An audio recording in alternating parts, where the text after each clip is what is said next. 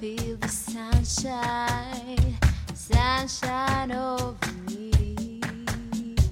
Hi und herzlich willkommen zu meinem Podcast. Mein Name ist Vlada Mittig und hier geht es rund um die Themen Nüchternheit, Selbstfindung, Spiritualität und wie du die Höhen und Tiefen des Lebens meisterst. Ich nehme dich mit auf eine Reise in meinen Alltag und tausche mich mit inspirierenden Menschen zu spannenden Themen aus. Schön, dass du dabei bist. Mach es dir gemütlich, lass dich inspirieren. Lass uns gemeinsam mutig und frei sein. Ooh, I feel the sunshine, sunshine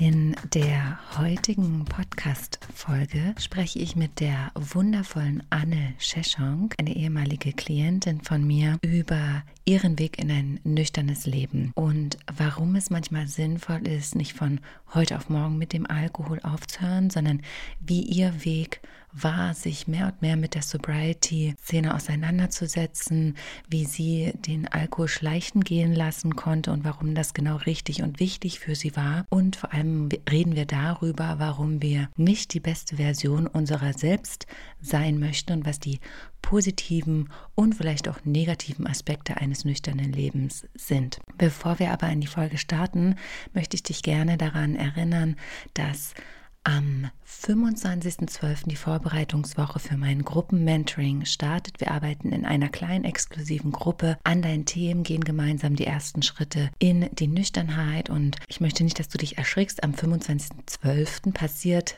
da noch nicht viel. Du bekommst nur den Zugang zum Kursportal. Du kannst dich da umschauen. Du kannst schauen, was du für das Mentoring-Programm benötigst. Da hast du auch eine Checkliste, was du alles brauchst. Und es gibt eine kleine Aufgabe, die sich nur darum dreht, dass du erstmal deinen Alltag beobachtest und ein Gespür dafür bekommst. Und dann werden wir am 2. Januar in das Mentoring starten, also gemeinsam in der Gruppe die ersten Schritte in dein nüchternes Leben gehen und wirklich intensiv aufbauen, dass wir, dass du wieder eine Verbindung zu dir spürst, dass du wieder eine Verbindung zu deinen Bedürfnissen spürst, dass du einmal schaust, was der, was, was der, der Grund ist, weswegen du trinkst, wobei dir Alkohol hilft, was die Funktion dahinter ist, dass du das für dich auflösen kannst und dir nach und nach ein Leben aufbaust, in dem du dich einfach angekommen und glücklich und zufrieden fühlst und du musst den Weg nicht alleine gehen, deswegen biete ich dieses Gruppenmentoring an und Unterstützt wirst du durch Meditationen, durch Kundalini-Yoga-Einheiten, durch eingesprochene Meditation, Aufgaben, Fragen, die dich wirklich ganz intensiv in deinem Prozess unterstützen und der Prozess, der darf Spaß und Freude bereiten. Natürlich ist es eine Aufgabe und diese, diese Aufgabe, dieser erste Schritt in die Nüchternheit bedarf Mut und bedarf eine gewisse Portion Selbstbewusstsein und Kraft und innere Stärke. Aber es geht auch darum, dabei Freude zu haben, Freude zu haben, dich mit dir selbst zu beschäftigen. Also hier der Reminder, melde dich gerne zu meinem Gruppenmentoring an. Start der Vorbereitungswoche der 25.12. Warum? Zu Weihnachten, weil immer jetzt der beste Zeitpunkt ist, nüchtern zu werden. Beziehungsweise, wenn du dich noch wackelig auf dein Bein, auf deinen nüchternen Bein fühlst, deine Nüchternheit zu stabilisieren. Und dann starten wir am 2. Januar mit den ersten Gruppengesprächen. Und jetzt viel Freude bei der heutigen Folge. Meine liebe Anne, ich freue mich ganz, ganz, ganz, ganz sehr, dass du bei mir im Podcast zu Gast bist. Ja, Und Dankeschön. ich möchte dir, ich möchte dir wie immer meine allerliebste Lieblingsfrage zu Beginn stellen. Und zwar lautet die Frage, was bedeutet denn Freiheit für dich? Ja, ich hatte ein wenig gehofft, dass du mir die Frage zum Schluss stellst. Ähm, Nee. wir, nein, warum? Ähm, genau, gehen wir gleich, äh, gleich in die, in die Vollen. Ähm, ja, Freiheit. Freiheit ist für mich etwas, was ich ähm, sowohl im Innen als auch im Außen suche und wo ich denke, dass die, dass wir als Menschen überhaupt nach der Freiheit streben, seit es uns gibt. Und ähm, im Außen bedeutet das selbstbestimmt leben zu können, in Freiheit leben zu können, also ohne Zwänge, ohne politische Systeme, die einen das nicht lassen. Also es hat auch viel mit Privilegien zu tun, sicherlich auch für uns hier in, in der westlichen Welt, äh, die wir sehr beschäftigt damit sind, äh, eine Work-Life-Balance herzustellen. Das ist, denke ich, ein großes Privileg, in dem wir auch die Freiheit suchen. Mm, Selbstbestimmtheit, genau. Ja, und ähm, im Inneren denke ich, oder ich fange nochmal anders an. Ich denke, wir verwechseln oft die Freiheit im Außen mit der Freiheit im Inneren. Also, dass wir, dass wir denken, wenn wir diese äußeren Umstände für uns geregelt haben, nicht mehr ganz so viel arbeiten, ein gutes Geld verdienen, ein schönes Zuhause haben und so weiter, dass uns das, das ist, was uns glücklich macht, das, was uns frei macht und was sicherlich ein, ein Trugschluss ist. Also, wir müssen auch lernen, mit ähm, äußeren Umständen umgehen zu können, die uns alle immer wieder heimsuchen in unserem aller Leben. Ne? Und gerade auch die, die letzten Monate mit dem Krieg in der Ukraine und so weiter, die, die Klimakatastrophen, die zeigen uns, es gibt keine Sicherheit im Außen. Und wir können uns versuchen, das so schön wie möglich zu machen. Und trotzdem gibt es diese Sicherheit nicht. Und deswegen ist es für mich, denke ich, ganz, ganz wichtig, zu schauen, wie kann ich mich innerlich frei machen. Das gehört ja dazu. Und ich denke, dass es viel damit zu tun hat, sich lebendig zu fühlen, sich wahrhaftig lebendig zu fühlen. Nicht nur am Leben zu sein, sondern das Beste auch aus seinem Leben zu machen, in Beziehung zu treten mit sich, mit anderen, gute Beziehungen zu führen und, und die Dinge auch, die einem ja so aus dem, aus dem Herzen sprechen, die tatsächlich auch zu verfolgen, da den Mut aufzubringen. Also Freiheit geht nicht ohne Mut und Freiheit geht nicht ohne dieses, diesen Drang, lebendig zu sein. Ich denke, geht das, was ich unter Freiheit verstehe. Ja. Und wie war, wie war dein, beziehungsweise anders, hast du das schon immer so gesehen oder wie war denn dein Weg, um das so für dich zu erkennen, dass Freiheit das für dich bedeutet, vor allem die Freiheit im Innen? Nein, das, das ist auch etwas, das ist ein Gefühl, was ich jetzt habe, ähm, und eine Erkenntnis, die ich jetzt habe, die ich aber auch noch nicht so leben kann, wie ich sie hier gerade predige. So, das sind Dinge, die man im Laufe des Lebens durch Erfahrungen und durch die Beschäftigung mit sich selbst, auf die man immer wieder stößt, die man wahrscheinlich gar nicht begreifen würde, wenn man 13 ist. Dann, dann das, das hört sich an wie so Oma-Weisheiten, so, ja. Aber ich finde, so mit dem, mit dem Alter und mit einer gewissen Reife kriegt das immer mehr Substanz. Denn, also wie gesagt, wir, wir sehen es ja, es gibt, es gibt keine Gewissheit und Sicherheit im Außen. Natürlich ist das schön und ich, ich möchte die auch haben und möchte gern alles dafür tun, dass wir alle in, in, in Frieden und in einer schönen Welt leben können. Aber ich kann das nur, wenn es mir gut geht. So. Weißt du? Das ist so ein bisschen wie im Flugzeug, wo du dir zuerst die äh, Sauerstoffmaske aufsetzen sollst. Damit du, ja, und nicht den, und nicht den anderen. Und, und so ist es so ein bisschen wie, wenn, ich denke, also ich möchte schauen, oder das ist so meine Erkenntnis der letzten Jahre, auch im, im Prozess des Nüchternwerdens. Ich möchte schauen, dass es mir, und zwar jeden einzelnen Tag, gut geht. Und das kann ich noch nicht sehr gut, das muss ich ehrlich zugeben. Ähm, aber das ist, das ist gerade der Weg. So. Und das ist auch mein Weg in eine Freiheit. Mir mein, mein Leben zurückzuholen, denn wenn wir Freiheit auch als etwas verstehen, wo wir abhängig sind von Substanzen, von Menschen, von den äußeren Umständen, dann ähm, ja, ohne diese Unabhängigkeit können wir nicht frei sein. Und äh, das ist das, das, das Streben danach. Und ich denke, das ist das, was das Leben letzten Endes auch ausmacht, dass wir versuchen, gut mit dieser Welt verbunden zu sein und, und, und gut darin lebendig sein. Ja, und vor allem, äh, ja, vor allem auch gut mit uns selbst verbunden zu sein, oder? Ja, genau. Genau, und das in erster, das, das ist dann der Schritt weiter, die Erkenntnis zu sagen, das kann ich ja aber nur erreichen, äh, wenn, ich, wenn ich gut mit mir selbst in Beziehung bin wenn ich weiß, was in mir los ist, wo es herkommt, aber auch milde mit mir zu sein, auch ähm, Verständnis für mich zu haben. Das heißt nicht, ich, ich möchte nicht die, wie, wie heißt es in dem in diesen ganzen äh, Lifestyle-Geschichten. ich möchte nicht die, die, die beste Version meiner selbst sein, aber ich, ich möchte, ah, ich möchte, ich, Ich möchte gut im sein. Geil. Naja, also Schön, wie du das so sagst. Ich möchte nicht die beste Version meiner selbst sein. Das macht gerade was richtig Gutes mit mir, weil von mir ist gerade selbst auch so voll der Druck abgefallen, weil ich mir dachte, ey, das ergibt voll Sinn. Ja, schön. Also, weißt du, ne, weil das, das, ja, das, genau, Druck ist das richtige Wort, das baut enorm Druck auf. Ähm, und wichtig ist doch, ist doch eher, dass ich mir wie einer sehr, sehr guten Freundin zuhöre und mal auch von außen gucke und mal schau, ähm, wo bin ich denn jetzt wahnsinnig überemotional und wo, ähm, wo kann ich denn als Freundin für mich selbst jetzt mal drauf gucken von etwas draußen und sagen, okay, ich höre dich, ich sehe dich, alles ist gut, ähm, du darfst jetzt auch scheiße draus sein, das ist überhaupt nicht schlimm und du darfst jetzt auf der Couch liegen, du darfst jetzt dieses und jenes, das ist alles, das ist alles okay und ähm, ich kann das halt, ich, also ich für mich habe, ich kann das nicht machen den ganzen Tag in der, ähm, ja, ich weiß nicht, ähm, nur, ähm, entschuldige bitte, aber nur Yoga machen. Ja, ja. Äh, kann ich auch nicht so.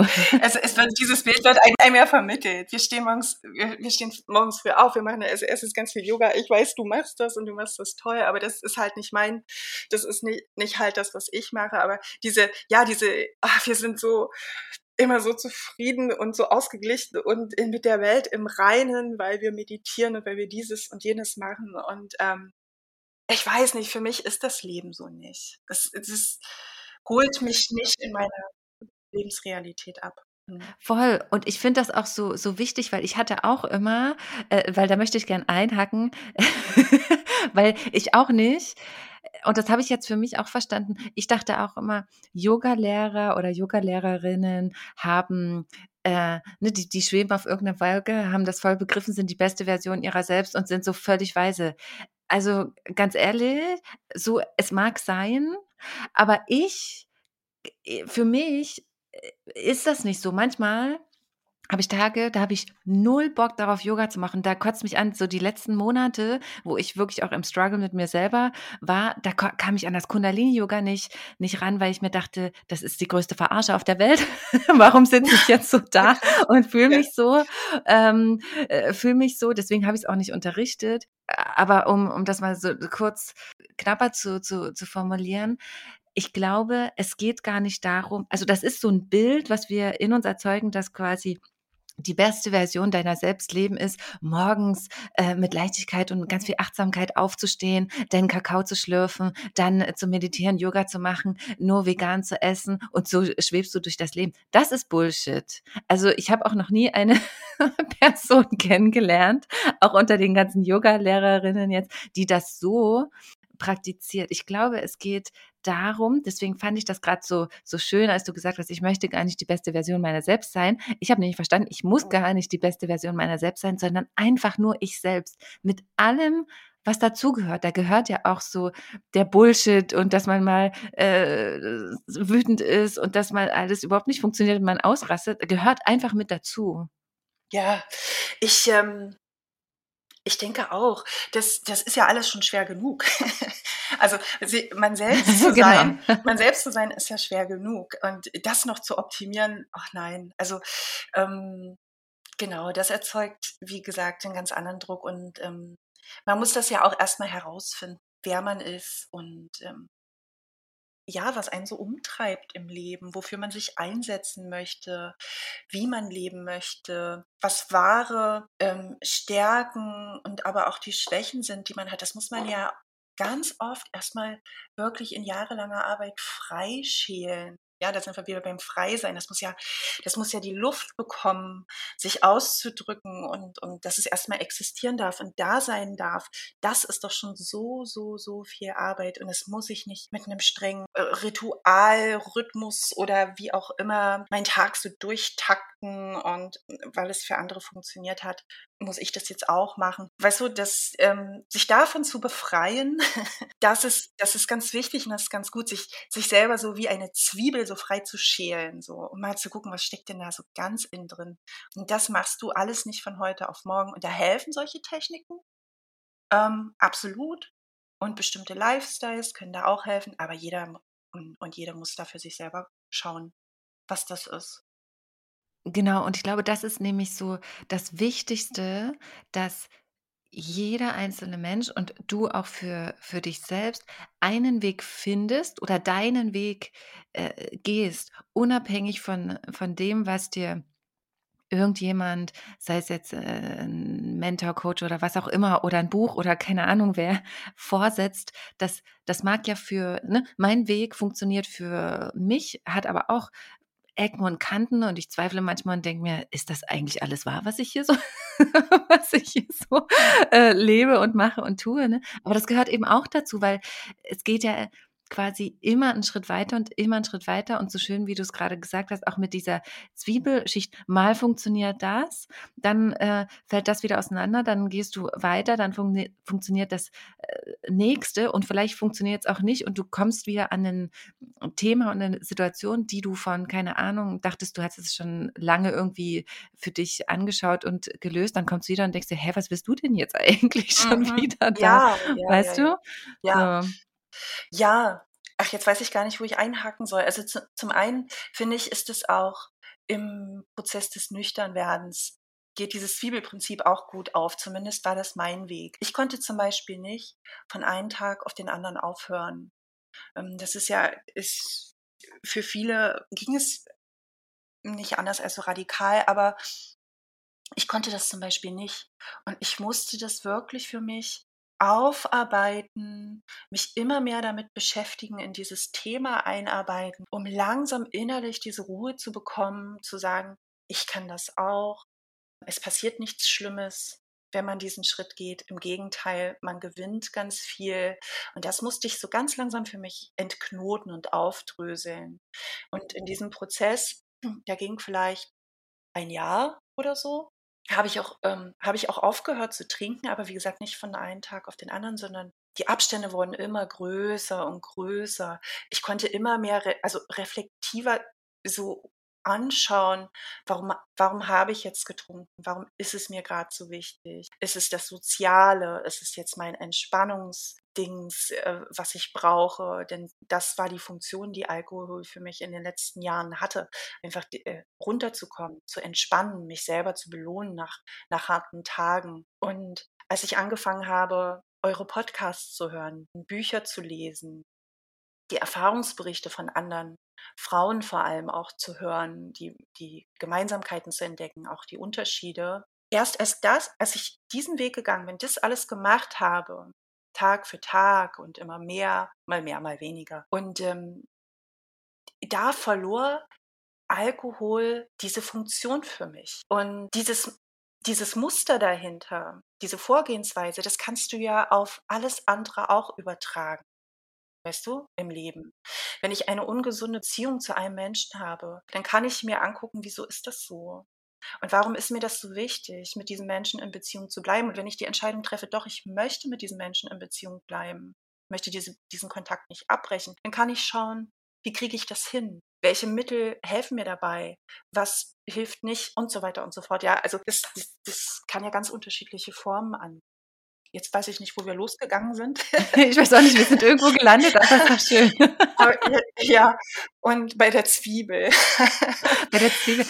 Genau, ich wollte dich gerne noch, noch äh, fragen, weil, um einzuwerfen, wir haben ja schon mal vorab 24 Minuten miteinander gesprochen, bevor das abgebrochen ist.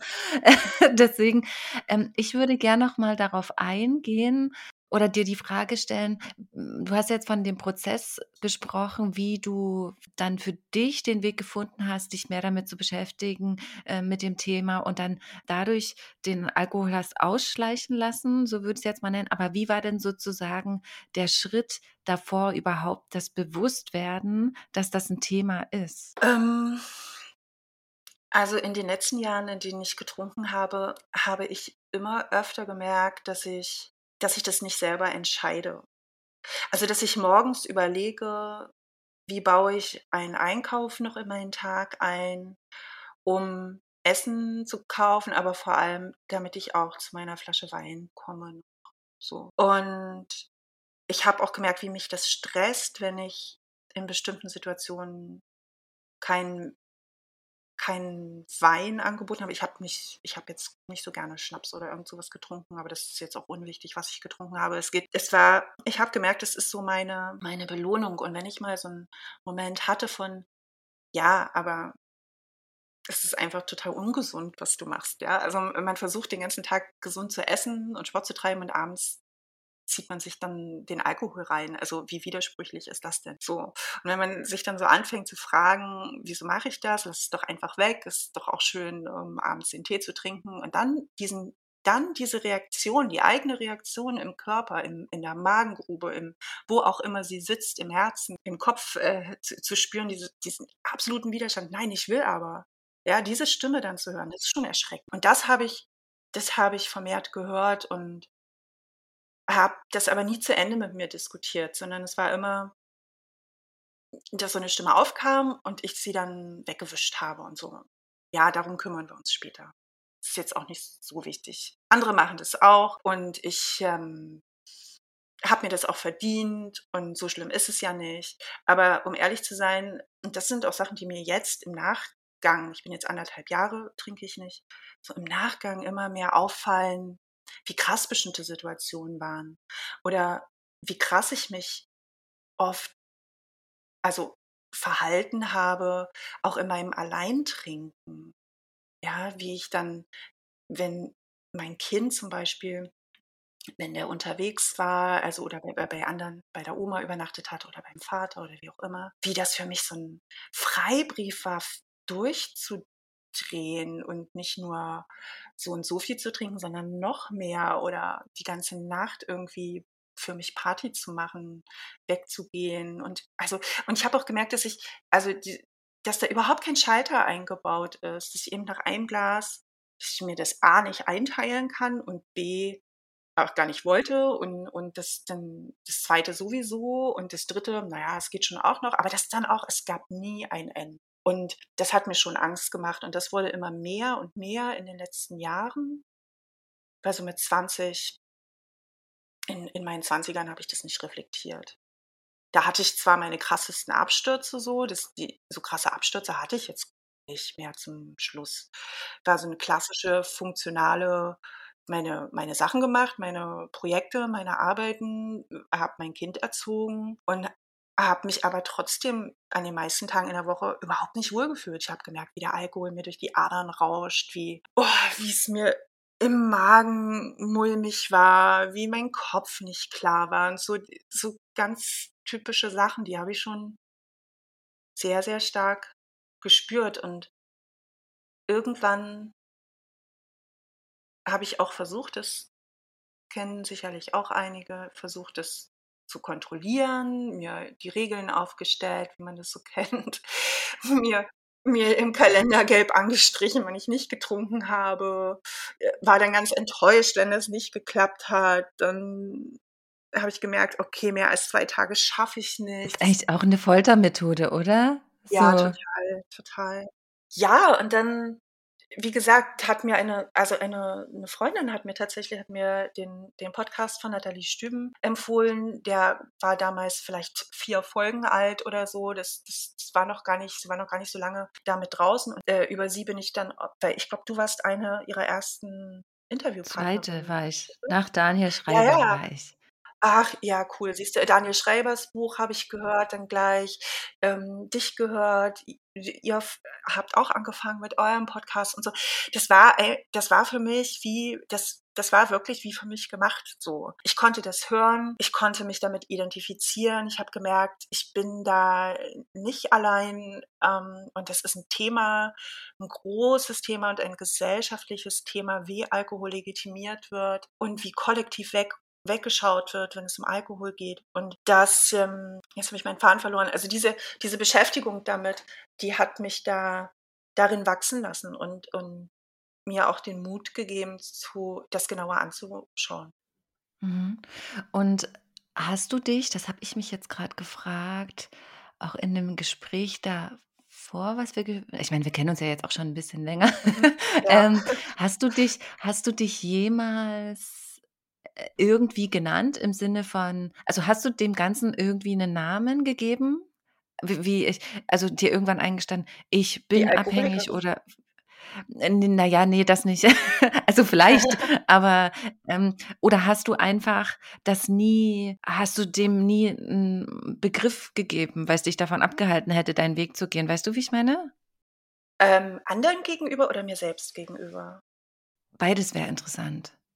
Erst mal mir selbst gegenüber. Man muss ja bei sich selbst anfangen. Genau, vor allem Na Mann. ja, Man muss ja bei ich sich ja, ich, ähm na ja, ich musste mir das dann schon eingestehen, dass das 'ne psychische Abhängigkeit auf jeden Fall ist. Ich habe das nicht so gern mir selbst gegenüber in den Mund genommen. Und ich sage auch heute, wenn ich es jemandem erklären möchte ähm, dass ich missbräuchlich getrunken habe ich packe die Wörter Alkoholikerin oder so oder trocken, die verwende ich auch nicht. Die packe ich nicht auf 'n Tisch. Die treten sofort bei meinem Gegenüber Dinge los, die, ähm die dann immer in so 'ne falsche Richtung gehen. Das ist immer noch so sehr assoziiert mit oh, ja, heimlich den Schnaps trinken, morgens anfangen und so weiter. Ich meine, ja, das passiert alles, aber das war's in meinem Fall jetzt nicht, was mich jetzt nicht besser oder schlechter macht oder weniger abhängig oder andere mehr abhängig. Es ist einfach ich möchte diese Bilder nicht erzeugen, sondern ich möchte we wenn ich, ähm also, ich rede da nicht so viel drüber, es aber ich bin da auch offen, also, man kann mich deswegen ansprechen. Ja, es sind oft die anderen, die da viel, viel schüchterner sind und befangener, aber wenn das jemand wirklich interessiert, dann sage ich: „Ich habe missbräuchlich getrunken.“ Dann sehe ich schon die ersten Fragezeichen, weil sich dann alle fragen: „Was heißt das? Wie viel war das?“ Dann kann man aber gut zurückfragen: „Ja, was ist das für dich?“ oder so und gut erklären, so, ja, das für manchen ist missbräuchlich ein Glas in der Woche. Das ist einfach so. Es ist auch es kann sehr, sehr, sehr wenig sein, was Menschen in Schwierigkeiten mit sich selbst und ihrem Umfeld bringt einfach. Gesund ist es ist es auf gar keinen Fall und ja, ich musste mir eingestehen, ich habe sagen wir mal so, ich habe ich musste mir eingestehen, ich habe ein Problem und ich habe es nicht unter Kontrolle.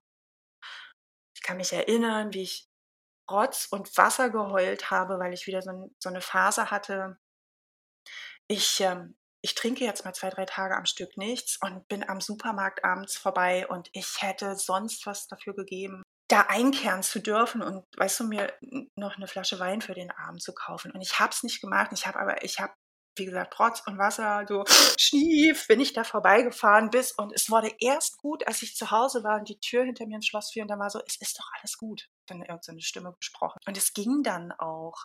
Aber das hat mich erschreckt und das hat mir gezeigt, dass das das ist in auf gar keinen Fall gut und da muss ich jetzt ran. Und wie gesagt, dann dann kam das, äh, über mir über den Weg und, ähm, hat mir so geholfen. Ja, also, Dankeschön da auch für euren für euren Mut. Äh, gerne. Ich musste auch, ne, als du das grad beschrieben hast mit dem warte mal, ich muss mal kurz meine Hündin rauslassen. Mir kam das grad, als du darüber gesprochen hast, wie du durch den Supermarkt gehst, äh, oder gegangen bist und dann Rotz und Wasser geweint hast, ähm, so diese Erinnerung daran, wie krass das aber auch ist. Also, ne, wie emot es ist ja quasi auch 'n krasser emotionaler Prozess, sich das erst mal einzugestehen und dann das loszulassen, was ja so 'nen wichtigen, in Anführungsstrichen, emotionalen Stellenwert auch für dich für dich hat oder auch für mich hatte. Jetzt ich meine, ich bin jetzt ich habe meinen 5. äh, Soberversary fast ver Verpennt. verpeilt.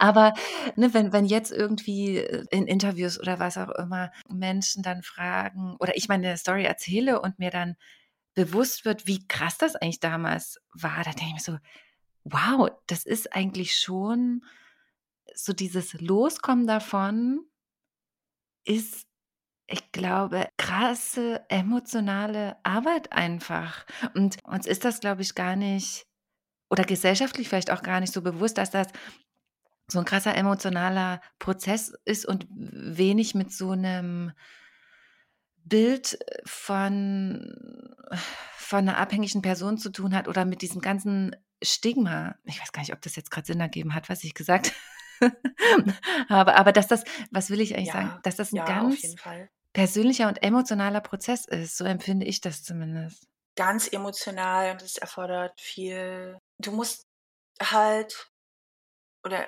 ich musste da eintauchen in dieses Thema. Das macht ja dann auch Spaß, das kann man ja auch mal sagen. Es ist ja nicht so, dass es, dass das alles nur, dass das alles, also es fielen jetzt so schwer und emotional, also fielen, fielen jetzt so krasse Worte. Klar ist das emotional und klar ist das viel Arbeit. Aber es, mir hat es auch enorm viel Spaß gemacht. Mir hat es Spaß gemacht, plötzlich, das war, das war fast ein bisschen wie, äh, oder vielleicht war es auch total wie Gleichgesinnte finden. Ne? Das klingt jetzt komisch, wenn, wenn man seine Gleichgesinnten im, im missbräuchlichen Trinken findet. Aber in dem Podcast hatten wir das ja dann mit Menschen zu tun, die, mit denen ich mich identifizieren konnte. Die junge Frauen waren, die Mütter waren, die in die berufstätig waren, also die, die ja aus ganz vielen Facetten bestehen und ähm, die aber auch verstanden haben, durch ihren eigenen Missbrauch, ähm, wer ich bin. Ja, ich habe die jetzt nicht eins zu eins getroffen, aber in dem Moment habe ich mich so abgeholt gefühlt und dachte, oh, ich habe jetzt meine, ich habe jetzt meine Gruppe, auch wenn sie anonym bleibt, weil diese Menschen werden mich höchstwahrscheinlich nie kennenlernen. Wir haben uns dann kennengelernt, aber weißt du, so, ähm, das fühlte sich plötzlich äh, auf eine Art und Weise, fühlte ich mich kompletter und, und verstanden und in etwas eingebunden, in etwas Größeres. Nicht mehr die alleinerziehende Mutter mit wenig sozialen Kontakten, die es zeitlich gar nicht schafft, sich dann auch hier und dort und dieses und jenes zu verabreden. Und, und ich habe, ähm, das war keine schöne Zeit für mich. So, diese, diese Phase der, des Alleinerziehendsein, eine lange Phase, die immer noch anhält, aber mittlerweile mit einem älteren Kind ist das, das verändert sich ja auch und so. Und äh, ich habe auch Sachen für mich verstanden, die ich jetzt anders mache. Das ist aber jetzt ein anderes Thema. Aber plötzlich, plötzlich war ich dann so, das war so, ah, genau, und ich wollte darauf hin, dass das auch, auch schön ist, plötzlich diese Gemeinschaft zu spüren und zu wissen, nee, du, das geht ganz, ganz vielen so. Und du bist nicht einfach nur eine willensschwache Frau, die sich nicht im Griff hat, sondern ähm, du bist abhängig geworden von einer abhängig machenden Substanz. Und das zu verstehen, das, das ist ja auch das ist ja auch schön. Das nimmt ja auch wieder viel Druck und viel von den Schuldgefühlen, die man mit sich rumträgt und dergleichen. Also da geht man schon ein bisschen befreiter durch die Welt, würde ich meinen. Zumindest ging, ging mir das so. Ja, das kann ich mir schon vorstellen. Ich äh, weiß ja gar nicht, wie das ist. Ich bin ja nicht mit das so mit dieser Bewegung sozusagen nüchtern Mhm. geworden. Das Ja, macht's, ja. glaube ich, vielleicht äh, eigentlich wenn wenn ich das super spannend ich hätte gerne auch so die Erfahrung oder ich frage mich, was es mit mir gemacht hätte, das dann so zu sehen und zu wissen: „Ey, da sind ja andere junge Frauen“, weil dieses Gefühl von Alleinsein, damals noch in meiner, ähm, kleinen Wohnung in Berlin Kreuzberg da, ich dachte, ich bin völlig bin die Einzige, die es halt so richtig verkackt hat Ja. grade so, ne? Genau. Mhm. Ähm, ja, also was wollte ich denn als Nächstes gerne äh, jetzt habe ich auch den Faden den Faden verloren. Wie ging's denn dann für dich wie ging's denn dann für dich weiter? Also, du bist dann den Weg für dich gegangen, die Podcasts und all das. Was hat dir denn sozusagen noch mehr Stabilität gegeben und wie haben sich die Puzzleteile so für dich zusammengefügt, dass du dann wirklich für dich schlussendlich auch die Entscheidung treffen konntest: „Okay, ich lasse es jetzt kom komplett?“ Puzzleteile. Na ja, äh, es ist diese Entscheidung, die die in mir gereift ist ähm, ich möchte das ähm, ich möchte das nicht mehr. Okay, das ist erst mal die Feststellung und dann die Entscheidung, ich ich, ähm ich höre auf. Und vor der hatte ich auch Angst. Ich konnte mir das nicht vorstellen, so komplett aufzuhören. Und dann und dann gab's aber das fällt mir jetzt erst grade wieder ein. Das war so hilfreich. Dann gab es, äh, das Problem, dass ich, ähm, unter so wiederkehrenden Blasenentzündungen litt. Und ich Stimmt. Da hatten wir doch immer darüber ja, gesprochen, und ja. Äh, schlimm, ganz schlimm. So, immer wieder und wieder. Und meine Urologin hat zu mir gesagt, auch eine Frau der wenigen Worte, so, dann nehmen wir jetzt mal ein Langzeitantibiotikum und dann restaurieren wir das mal, bla, bla, bla, bla. Und, und, und ich habe bloß Langzeit gehört und dachte schon, alter, scheiße. Langzeit, Langzeit bedeutet nichts Gutes. So.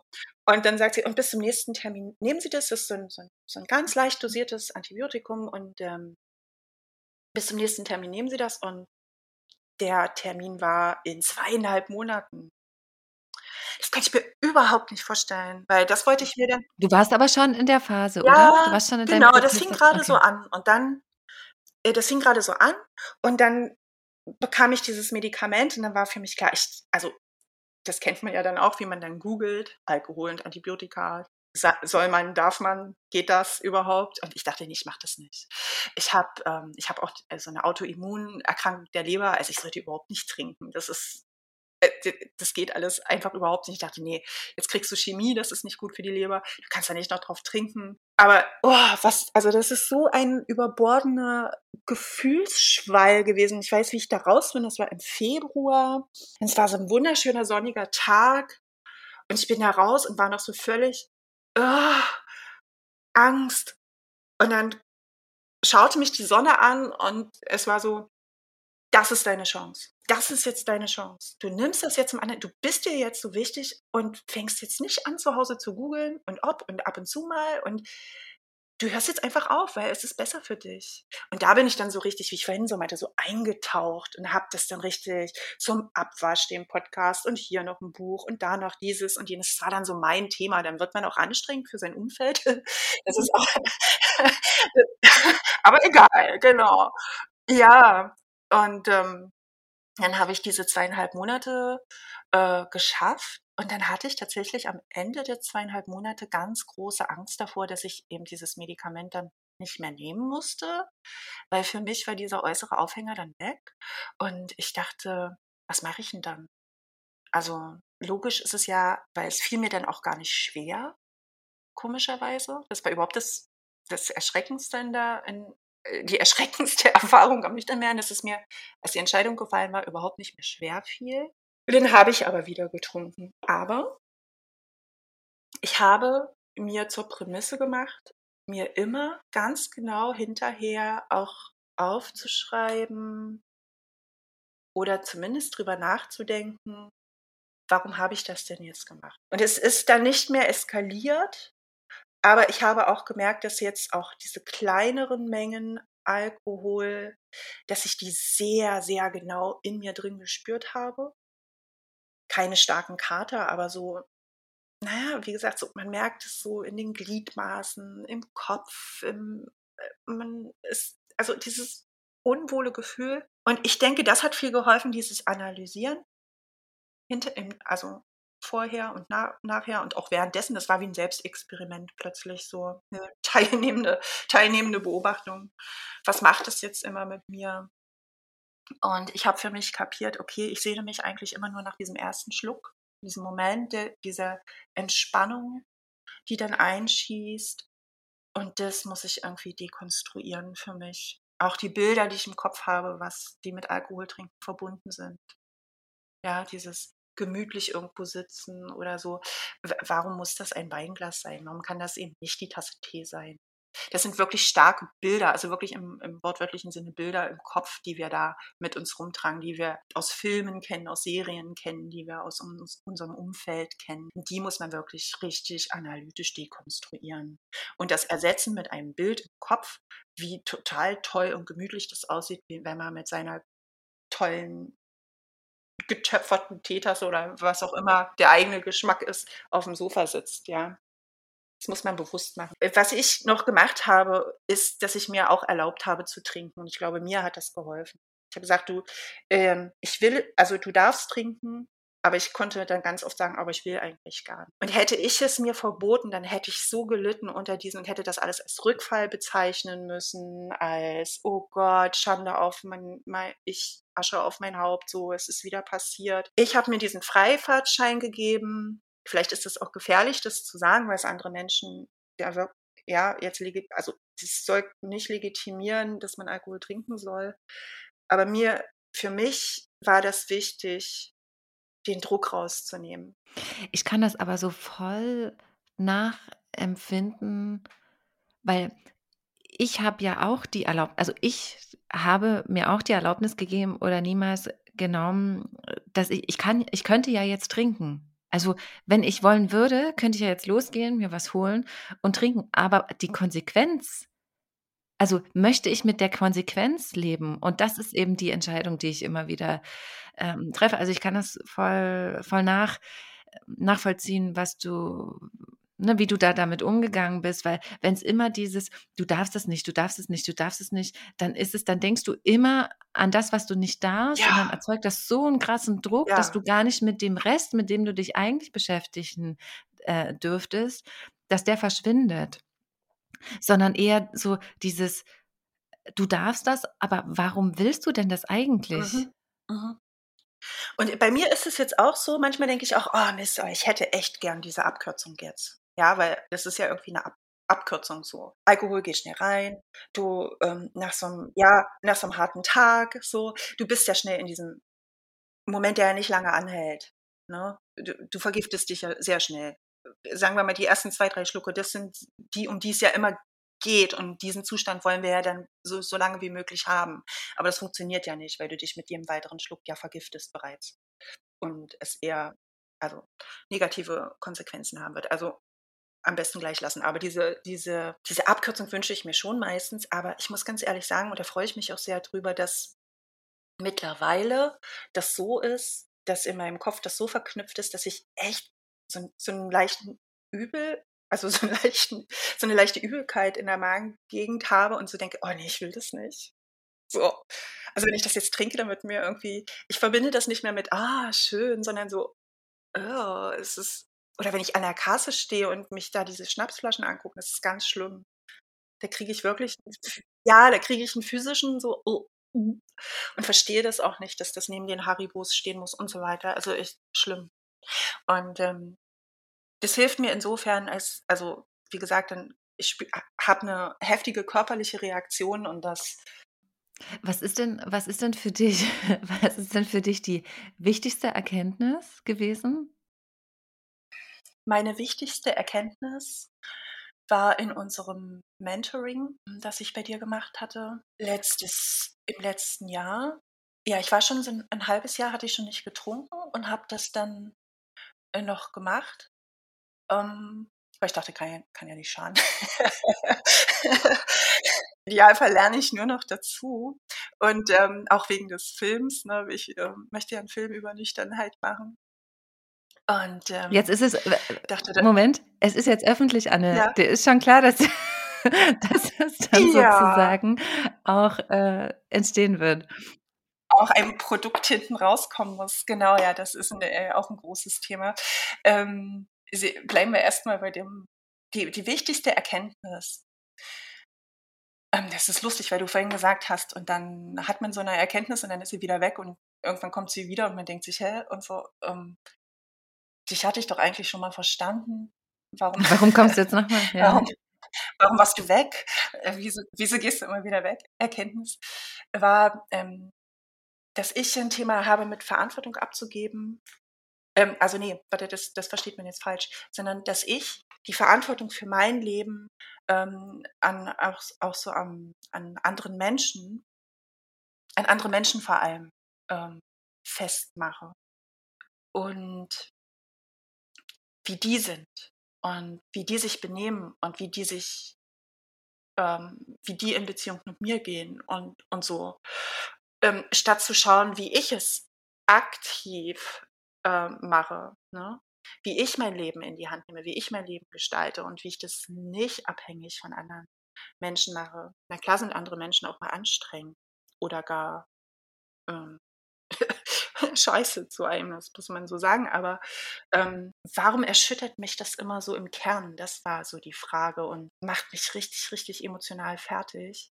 Und das war, weil ich eben denen die Verantwortung für mein Wohlbefinden in die Hände gelegt habe, ohne das wirklich sehr bewusst zu machen. Aber das ist passiert und daran arbeite ich auch immer noch. Also es war mit der Erkenntnis tatsächlich nicht getan. Das ist ein bestimmt lebenslanges Thema.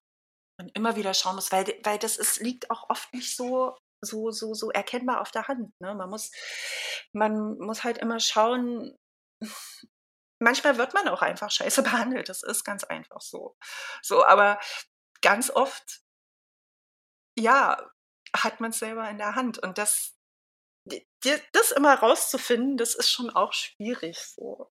Ja, und ich glaube, das ist ja auch äh, ne, Erkenntnis ist das eine, das ist ja super wichtig. Das ist ja sozusagen der erste Schritt. Und dann geht es ja darum, äh, das dann zu erfahren. Also wie kann ich so diese Erkenntnis dann tatsächlich umsetzen?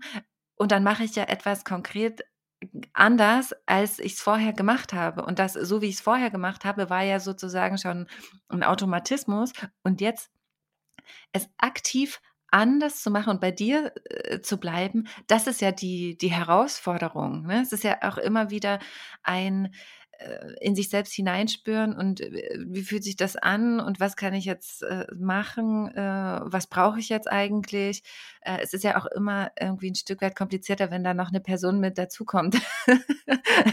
so, also ja, und mit jeder, und das ist ja dann nicht mit dem einen Mal getan, sondern immer wieder zu, zu, zu schauen, was ist mein Raum, was sind meine Grenzen, was brauche ich, um den zu wahren, wie, wie schaffe ich es, Verantwortung einfach für mich äh, zu übernehmen, für mein Leben zu übernehmen und dabei zu, zu bleiben, aber trotzdem in authentische Beziehungen mit anderen Menschen zu treten. Ich glaube, das ist, das ist wirklich ein lebenslanges ähm, Thema. Ja, das wandelt sich ja auch ständig und das ist immer irgendwie in Bewegung und wie so eine wabbelnde Masse. das ist aber schön, nicht schön, dass du es als wabbelnde Masse, die man nicht beherrschen kann. So. Ja, ja. ja. Ähm, ich würde gerne noch zwei Fragen, zwei Fragen äh, dir stellen. Und zwar, was ist das das Herausforderndste an deiner Nüchternheit und dann als zweites, was das Schönste? Aber du kannst gerne mit der Herausforderung anfangen, wenn du möchtest. Danke. ähm, also das Herausforderndste ist, dass das Leben wirklich Du hast vorhin Ecken und Kanten gesagt. Oder es wabbelig ist, kann man ja auch. nee, das ist eher, ich finde es eher, eckig und kantig. Ich habe zu meinem Einjährigen, habe ich auf Instagram was gepostet, so, da habe ich das versucht zu beschreiben, dass es ist wie so eine Nordatlantikinsel. Weißt du, die sind so, die sind so wunderschön. Aber auch so rau.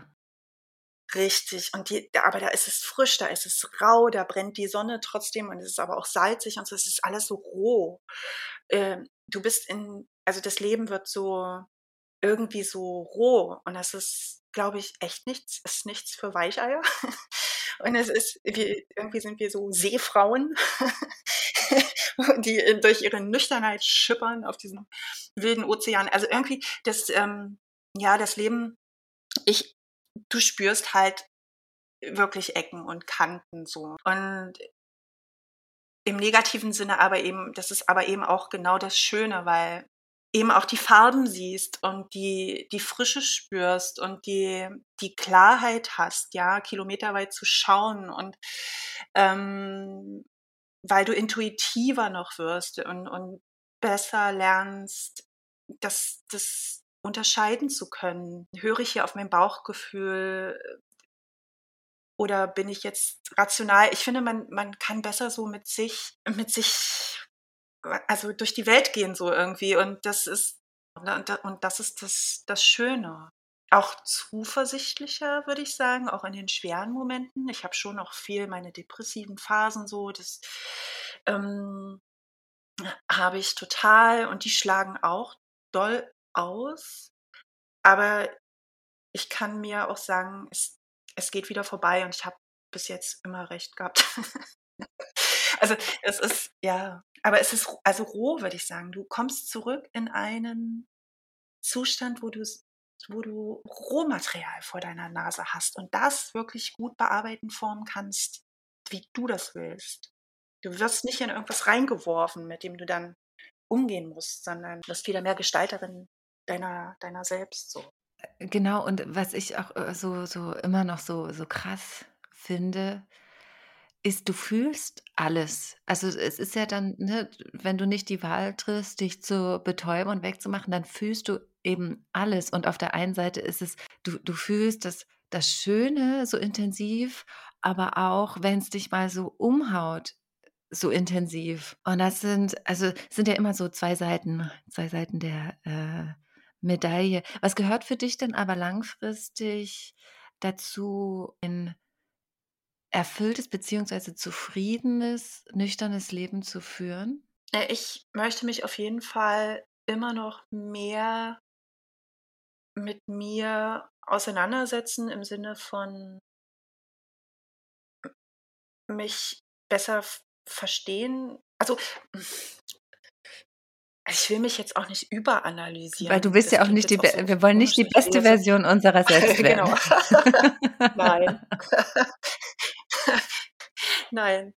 Aber ähm, ja, das klingt jetzt wahrscheinlich alles floskelhaftig, wenn ich es sage, aber es, es stimmt schon, dass es dass dieses, was ich meinte, mit sich selbst in Beziehung zu gehen, mit sich selbst in Zwiegespräche zu treten, in ehrliche Zwiegespräche. Ich habe noch so Themen wie, dass ich oft merke, dass so, dass das eher so ein Kindheitsanteil ist, der aus mir rausspricht, wo ich so, wo ich eine Verhaltenstherapie machen möchte. Das dauert nur gerade extrem lang, diesen Platz zu bekommen, dass ich da nicht so impulsiv, ich bin da manchmal sehr impulsiv mit Verhaltensweisen oder so mit, mit, mit Reaktionen unterwegs, die, wo, wo ich auch von oben gucke und denke, oh Gott, was, was passiert denn da gerade so, die ich aber noch nicht so gut da ähm, noch nicht so gut steuern kann. Wie gesagt, ich will mich nicht überanalysieren, ich will milder auf mich gucken.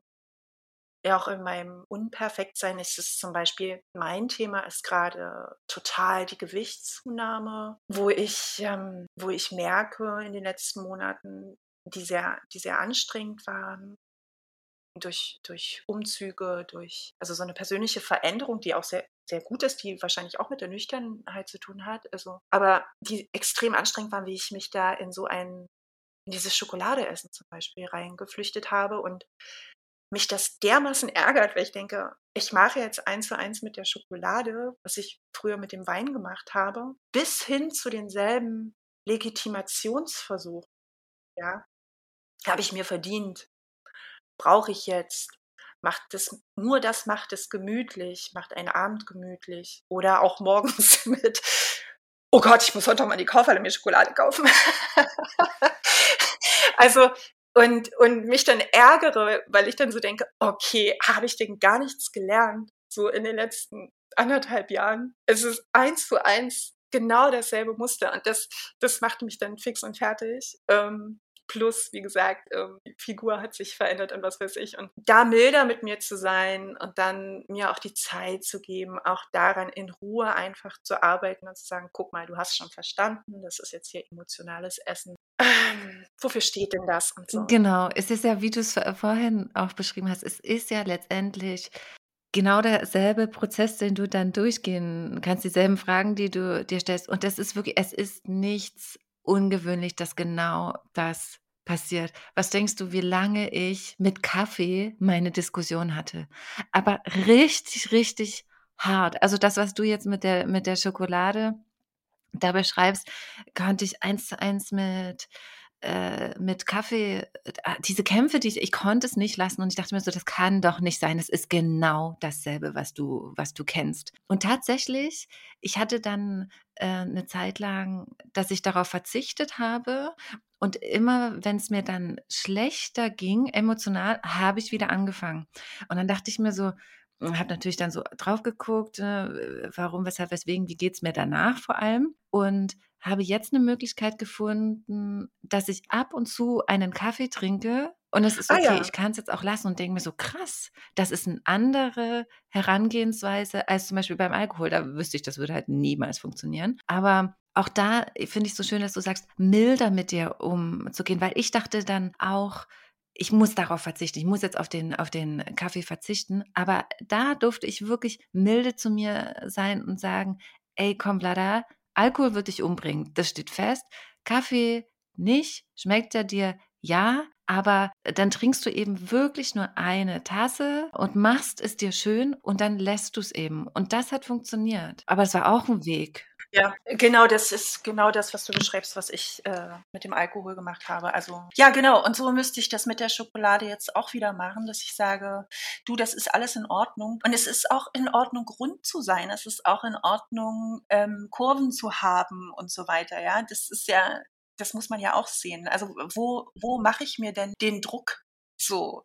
Weil ich jetzt, weil ich wieder in solche Abhängigkeitsmuster gerate oder weil ich Schönheitsnormen entsprechen will. So. Und da muss man ehrlich sagen, es ist wahrscheinlich letzteres so, ja. Dabei sollte ich mir viel mehr Gedanken darüber machen, warum ich immer wieder in solche Abhängigkeitsstrukturen gerate. Schokolade klingt niedlich und so, ist jetzt erstmal nicht so schlimm, so, ja. Aber wenn es für dich, ne, wenn es emotional, wenn es quasi, ich weiß ja, das ist ja dann so, so belastend, weil du denkst, warum kann ich nicht einfach es nicht tun? Genau, und genau, genau. Und ich, ich durchschaue das jetzt eben, das ist ja schon mal ein guter Schritt, dass man sagt, okay, hm, da äh, steckt eben genau dieses selbe Muster dahinter. Ja, da wünscht man sich manchmal, das wäre nicht so. man würde das nicht durchschauen, aber ja. Weil, weißt du, was mir geholfen hat? Gerade, weil ich hatte äh, am Anfang ein richtig krasses, auch Eiscreme und auch Schokolade und Süßigkeiten, richtig hardcore. Und mir hat dann geholfen, dass ich ich glaube, da haben wir da schon mal darüber gesprochen. Es gibt so eine leckere dunkle Schokolade, die aber nicht so. Es gibt ja äh, dunkle Schokolade, die so bitter schmeckt, aber ich habe eine gefunden, die schmeckt auch so süßlich und dann kann ich überhaupt gar nicht die ganze Packung essen, weil das viel zu viel. Also das würde ich dir aushalten im Mund. ähm, das hat mir geholfen mit. Ähm, mit der Schokolade. Ja, aber dann hast du dich ja auf eine gewisse Weise entwöhnt. Genau. Aber aber ja nicht ähm, das Muster dahinter aufgelöst, tatsächlich. Weißt du? Worauf ich hinaus will? Das ist ja, das ist ja wie wenn, wenn ich gerne Wein trinke und diesen Effekt spüren möchte und du sagst, dann trink doch eine Limo. Oder einen Traubensaft. Aber das ist ja nicht das, was ich will. Ich will ja diese, ich will ja, ich nenne jetzt keine Markennamen, aber ich will ja genau die und keine andere. Weißt du? Ich will nicht, dass das dunkler, bitterer ist, damit ich weniger davon esse und nicht so dick werde, sondern ich möchte, ich möchte mich, das, das ist ein schöner Bogen zur Freiheit. Ich möchte mich nicht mehr in diese Abhängigkeit bewegen von einer Schokolade. Ja, ja, und es gibt, es gibt, was ich damit sagen, es gibt ja unterschiedliche Herangehensweisen. Klar, ne, das Muster dahinter zu erkennen, ist, ist wichtig. Und aber äh, zu checken, okay, ich mache das jetzt gerade so, aber es gibt ja unterschiedliche Herangehensweisen. Ich möchte mir die Schokolade nicht verbieten, weil ich ja. keinen Bock habe, ja, ja, mir das okay. zu verbieten, wo ich dann sage, also es soll nicht um was Körperliches gehen, mhm, weißt du? Jetzt verstehe ich dich. Wenn, und wenn, wenn ich mal Bock habe auf eine ganze Packung Eiscreme, dann haue ich die mir rein, ja. Aber wenn ich das quasi jeden Tag machen würde, dann wäre es schwierig. Also weißt du, das dann ist dann ist einfach dieser schräg. mildere ja. Umgang. Ja, ja, ja. Dieser mildere und freiere Umgang mit diesem Thema, ohne sich selbst oder den Körper oder was auch immer zu verurteilen. Ja, immer so vertopft. Wir reden, glaube ich, über dasselbe und wollen auf dasselbe hinaus. Genau, wir wollen ganz viel Eiscreme essen. Eiscreme und Schokolade. Das ist das, was wir eigentlich Aber wollen. nicht jeden Tag. genau. Oh, nee. Anne, ich danke dir wirklich äh, ganz, ganz herzlich für dieses, ähm, für dieses Gespräch. Ähm, wo findet man dich denn eigentlich, wenn, wenn man da äh, mal so gucken möchte, was du, was du so machst auf Instagram, äh, deine Filme oder du hast auch eine Website? Man findet mich vom Schokoladenregal. ja, genau. Ich habe einen Instagram-Account, äh, Kanal. Da findet man mich. Hm, ich habe auch eine Webseite, wo es, hm, wo man ein bisschen in meine Dokumentarfilme reinschauen kann, die ich mache. Ansonsten, ich bin nicht so wahnsinnig aktiv auf diesen Seiten und Kanälen, wird man dann schnell merken, aber hin und wieder poste ich doch mal einen, einen Update. Ja, also Instagram. Ich verlinke beides einfach, dein Instagram-Account und dein. Und die Webseite, genau. Genau. Da sieht man dann, woran ich arbeite und vielleicht auch demnächst ein bisschen mehr zum nüchternen Film. Wie vielleicht, ohne vielleicht. Man sieht dann demnächst mehr zu dem für nüchternen Film. Punkt. Ja, ich arbeite dran. Aber das ist, das ist eine, äh, genau, das wäre eine nächste Folge. Ähm, vielleicht kannst du das auch rausschneiden schon, aber das, ähm, das wäre vielleicht eine Folge zum Scheitern. Und dass Nüchternheit nicht nur, nicht nur, weiß nicht, schön ist und dass dann alles flutscht von allein. Äh, genau, das, das machen wir separat. Ich danke dir, Anne.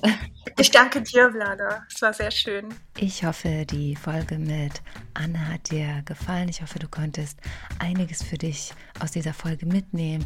Vielleicht mehr Mut und Kraft schöpfen, dass nicht immer alles perfekt sein muss, dass du schon perfekt bist und dass du auf gar keinen Fall die beste Version deiner selbst sein musst, sondern dass schon alles in dir steckt, dass du milder mit dir sein kannst. Und falls du noch Unterstützung auf deinem Weg in die Nüchternheit brauchst, dann, wie gesagt, der Reminder, bis zum 25.12. kannst du dich für mein Gruppenmentoring anmelden. Alle Infos dazu findest du in den Show Notes. Und falls du Fragen haben solltest, kannst du dich auch per Mail an mich wenden.